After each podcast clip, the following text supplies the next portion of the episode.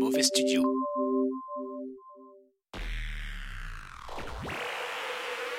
Accrochez-vous, ça va faire mal. Mauvais Journal.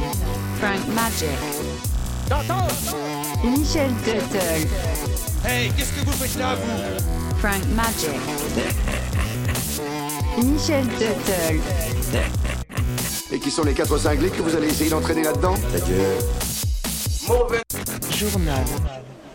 Salut à vous, mes petits mauvais pirates et autres marins de douce. Je suis capitaine Tuttle et je ne suis pas seul sur mon bateau, que non, car je suis avec le moussaillon Franck Malsic.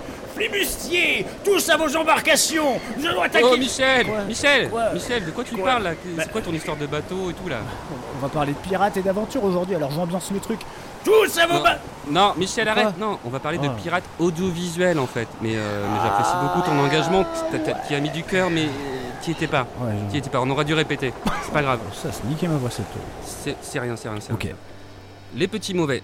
Dans ce numéro de Mauvais Journal, nous allons nous pencher sur quelques mauvais blagueurs herdiens. On rentre tout de suite dans le vif du sujet et on vous raconte la première interruption de signal en direct à la télévision. Imaginez-vous, samedi 26 novembre 1977. Vous êtes anglais. Vous rentrez du boulot, bière, canapé. Vous allumez la télé pour le résumé des actualités avec Andrew Gardner sur Independent Television News. Il est 17h10. Soudain, l'image devient bizarre.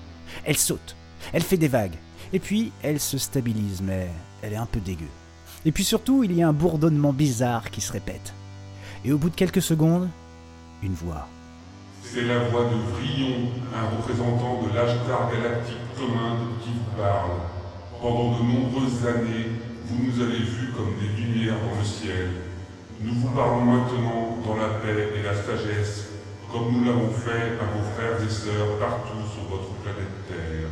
Le message dure 6 minutes. Pour résumer, Je suis un représentant autorisé de la mission intergalactique et j'ai un message pour la planète Terre.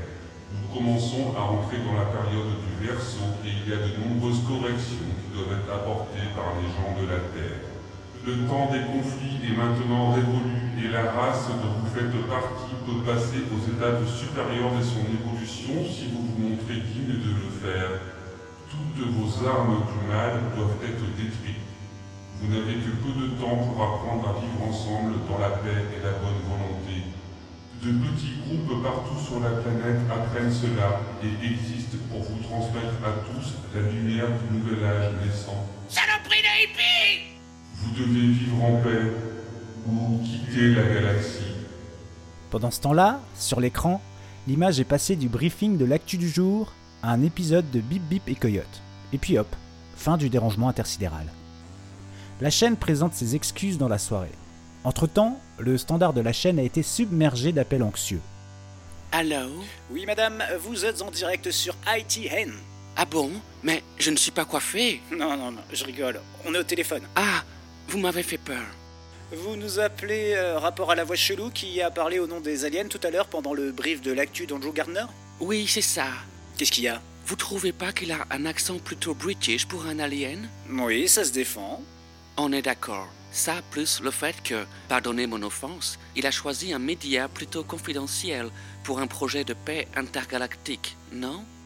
Hmm, ça se tient. Euh, D'autres questions? Oh, Ça tombe bien, j'ai un autre appel. Allez, salut On n'a jamais eu de nouvelles de Vrillon. Alors ça, c'était un piratage audio, mais pas visuel. Maintenant, on va titiller vos petites mauvaises fréquences. On va vous raconter le premier piratage télévisuel. Alors là, mettez-vous dans la peau d'un Américain, calé sur HBO.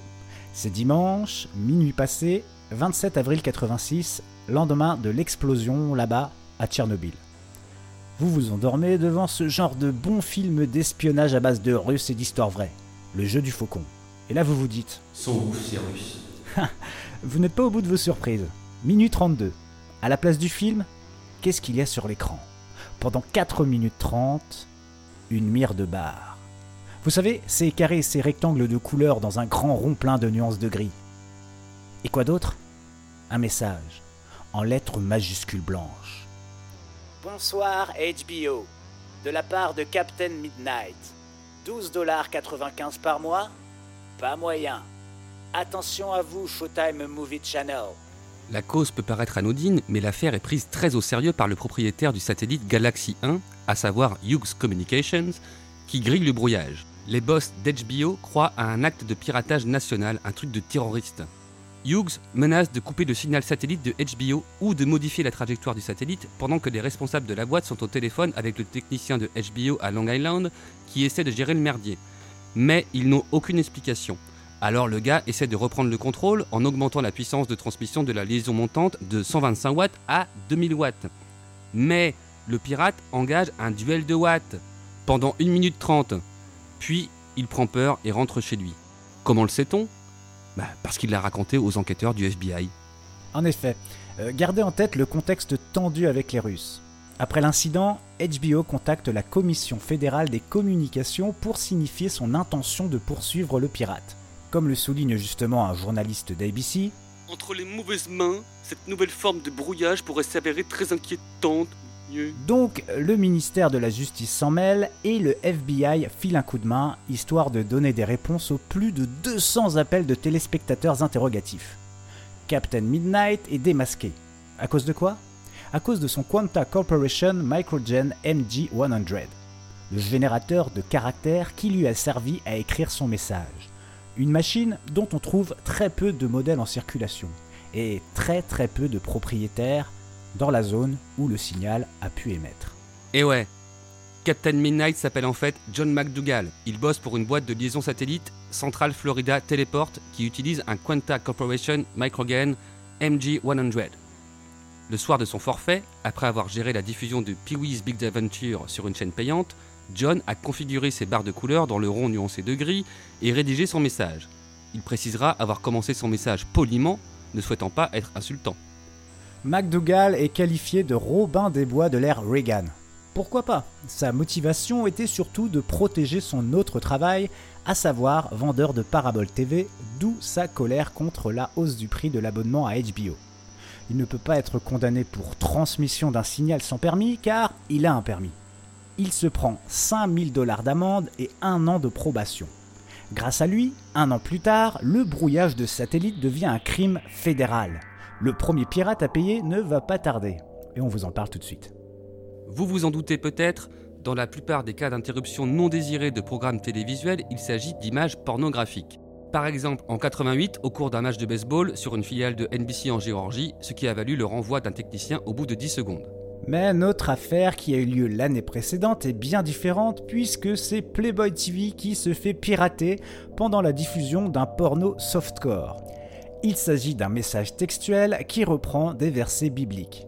Ainsi dit le Seigneur ton Dieu, souviens-toi du sabbat et garde-le saint.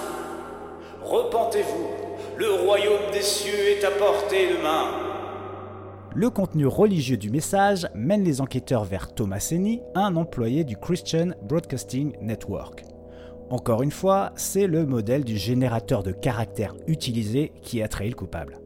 Bilan pour Amy, en plus de 50 Notre Père et 30 Je vous salue Marie, 3 ans de probation, une amende de 1000 dollars et 150 heures de travaux d'intérêt général. Waouh ah, ah, ah, ah, C'est un peu moins quand tu mets une baffe à Emmanuel Macron. Et bien voilà, les petits mauvais. Le numéro 4 de Mauvais Journal s'achève et il ne nous reste plus qu'à vous dire bisous les petits mauvais. Bisous bisous les petits mauvais, on pense à vous. À la prochaine. Ciao. Ciao.